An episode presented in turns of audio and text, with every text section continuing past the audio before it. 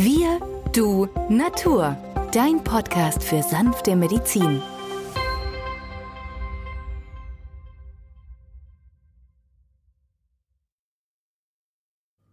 Hallo und herzlich willkommen zu einer neuen Folge von Wir, du, Natur, deinem Podcast für sanfte Medizin. In der heutigen Folge sprechen wir über den Energieaufbau nach den Regeln der traditionellen chinesischen Medizin.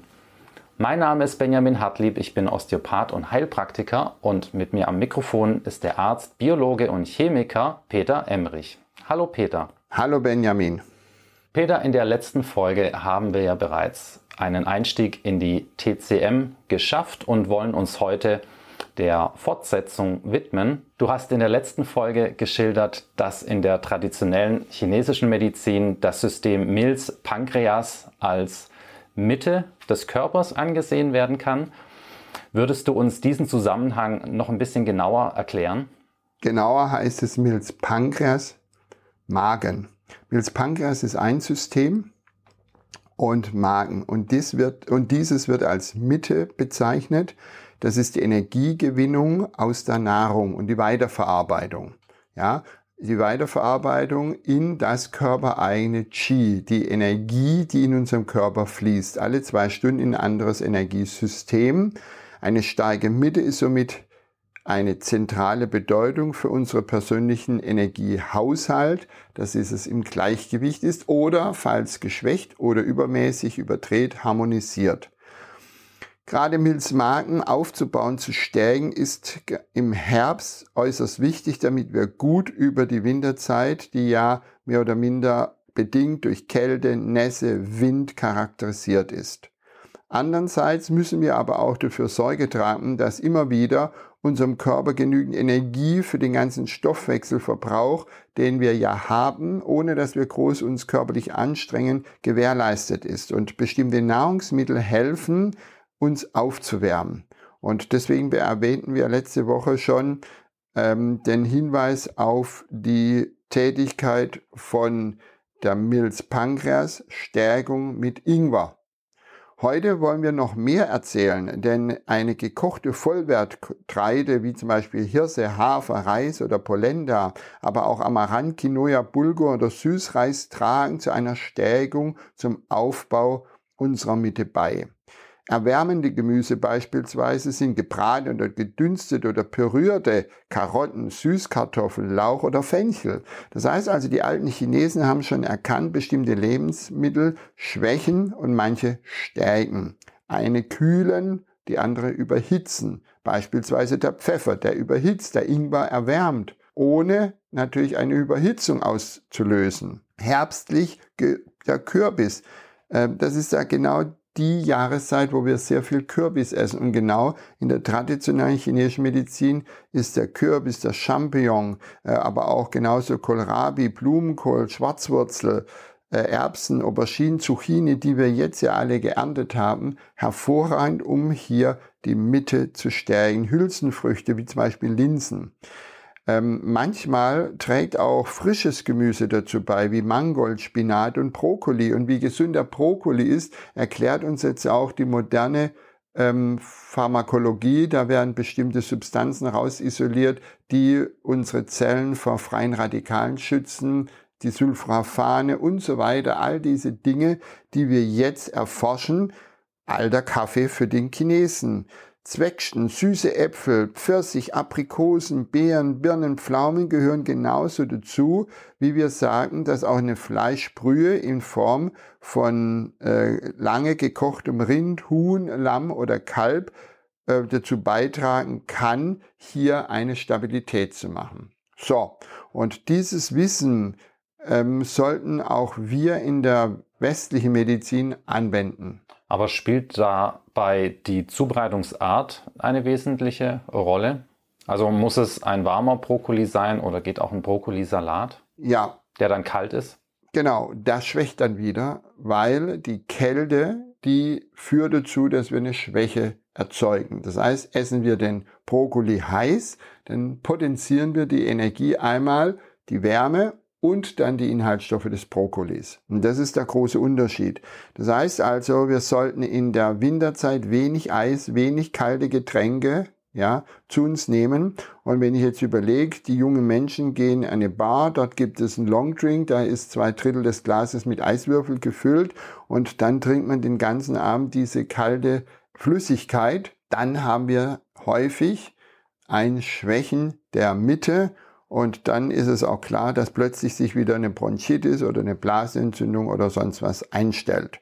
Gewürze wie Kardamom, Zimt, Ingwer, Muskatnuss, Oregano, Thymian, Rosmarin, Petersilie, all die führen dazu, dass im Körper ein Wärmezustand aktiviert wird. Und das ist etwas, was uns bewusst sein soll, dass wir mit den Nahrungsmitteln optimal arbeiten. Auch Hahnenwasser, Zimmertemperatur, lauwarm, füllt auf. Ich empfehle meinen Patienten morgens gutes Quellwasser eine Viertelstunde, so ein Dreiviertel Liter zu köcheln, also auf der Gasflamme die niederste Stufe, genauso Elektroherzstufe 1, so dass nur solche Perlen entstehen und die führen dazu, dass wenn ich dann im Vormittag dieses Wasser trinke, das tut man dann in eine Thermoskanne, so dass ich diese Wärme zuführe ohne weitere Inhaltsstoffe, nur dieses warme Wasser würde dazu beitragen, dass ich mehr Urin ausscheide und wer das nicht glaubt, soll es einfach mal umsetzen. Okay, interessant. Aber was ist mit Menschen,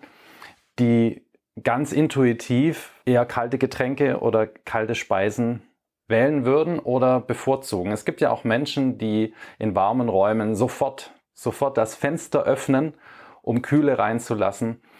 Wie wird dieses Prinzip dann hier angewendet? Ganz einfach. Diese Patienten haben eine Hitze in ihrem Körper. Zum Beispiel ein Leberfeuer und die benötigen dann kühlende Speisen. Das heißt also, ihr Leberfeuer ist in einem Zustand, das gekühlt werden muss. Und deswegen haben die intuitiv das Verlangen, das Fenster zu öffnen, was Kalte zu trinken und so weiter und so fort. Das heißt also, wir haben hier ein Disharmoniemuster, das es gilt auszubalancieren. Und deswegen hilft es ja dem traditionell chinesischen Therapeuten über den Puls herauszufinden, habe ich eine Fülle, habe ich eine Leere, was muss ich tun, damit dieses Gleichgewicht sich harmonisiert. Wovon wir heute gesprochen haben, ist ja erstmal die Mitte zu stärken oder bei einem, der eine Schwäche hat, den Ausgleich zu schaffen. Ja, das heißt also, wie du da richtig erkannt hast, wenn einer diese Körpereigenschaften besitzt, dass es ihm gleich nach geringer Bewegung heiß wird, dass er einen Schweißausbruch bekommt, muss man erstmal herausfinden, woran liegt das wo ist dieses Disharmoniemuster des fehlverteilten Energie? Wo habe ich einen Stau? Wo habe ich eine Leere? Wo habe ich eine Fülle? Und dieses muss dann durch entsprechende Maßnahmen harmonisiert werden. Und dann ist er in seinem Gleichgewicht und gesund und munter und die Symptome, die er hat, verschwinden. Kommen dann auch andere Lebensmittel auf den Speiseplan oder kann Selbstredend, genau. Also nicht allein kalter Brokkoli, kalte Speisen, sondern ganz andere Lebensmittel. Genau, die werden wir uns genau anschauen, wie die dann benutzt werden dürfen. Also nehmen wir die Leberfülle, das Leberfeuer. Das sind zum Beispiel die Patienten, die nachts zwischen 1 und 3 aufwachen, die häufig Bewegungsapparatschmerzen haben, Rückenschmerzen, Muskelziehen, die häufig auch dazu neigen, dass es ihnen komisch wird, so ein bisschen leicht äh, eine Übelkeit oder gar Kopfschmerzen ähm, Patienten, die mit Migräne reagieren, also häufig innerhalb von kürzester Zeit eine Veränderung in ihrem Körper bemerken. Das ist dann diese Fülle, die dann sozusagen abgebaut werden muss. Und das machen wir in der nächsten Sendung genau mit dieser Thematik Leber, Galle und der Fülle und der Störung im Nachtzustand und der Schlaf und all diese Dinge, die du gerade angesprochen hast. Aber lass mich nur kurz sagen, was zum Beispiel im Alltag unsere Mitte schwächt. Zum Beispiel hastiges, gestresstes Essen oder spätes Essen schwächt unsere Mitte. Allein nur Rohkost und vor allem Rohkost am Abend verschlimmert diesen Zustand. Das sind auch die Menschen, die dann Fäulnis- und Gärprozess im Darm entwickeln, die mir immer wieder erzählen, dass sie sehr schlank sind, dass sie Vegetarier sind, aber dass sie sich überhaupt nicht wohlfühlen. Auch nach einem 10-Stunden-Schlaf sind sie platt, müde, erschöpft. Ähm, gerade diese geistige Arbeit während dem Essen, also ein Geschäftsessen, tut nicht gut.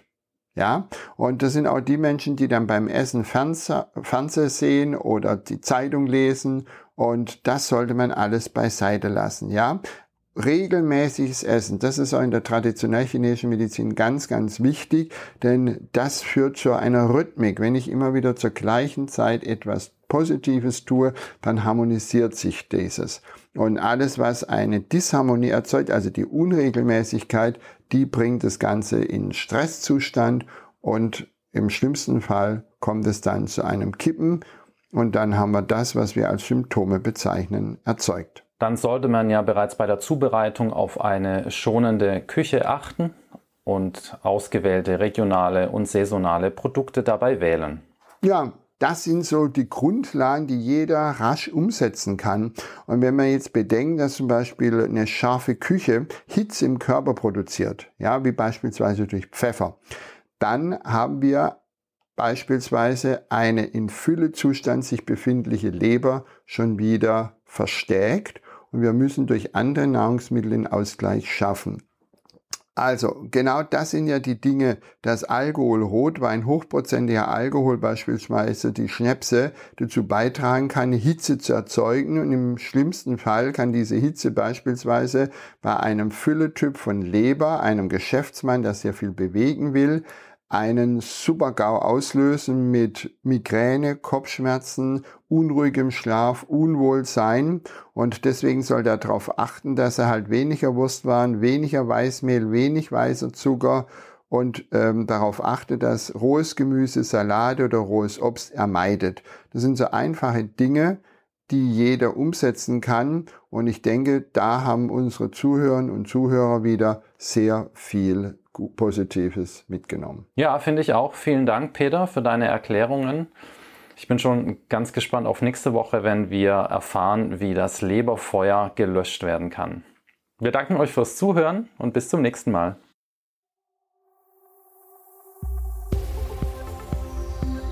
Wenn dir dieser Podcast gefallen hat, freuen wir uns über deine positive Bewertung. Damit hilfst du uns, diesen Podcast bekannter zu machen. Wir danken dir dafür.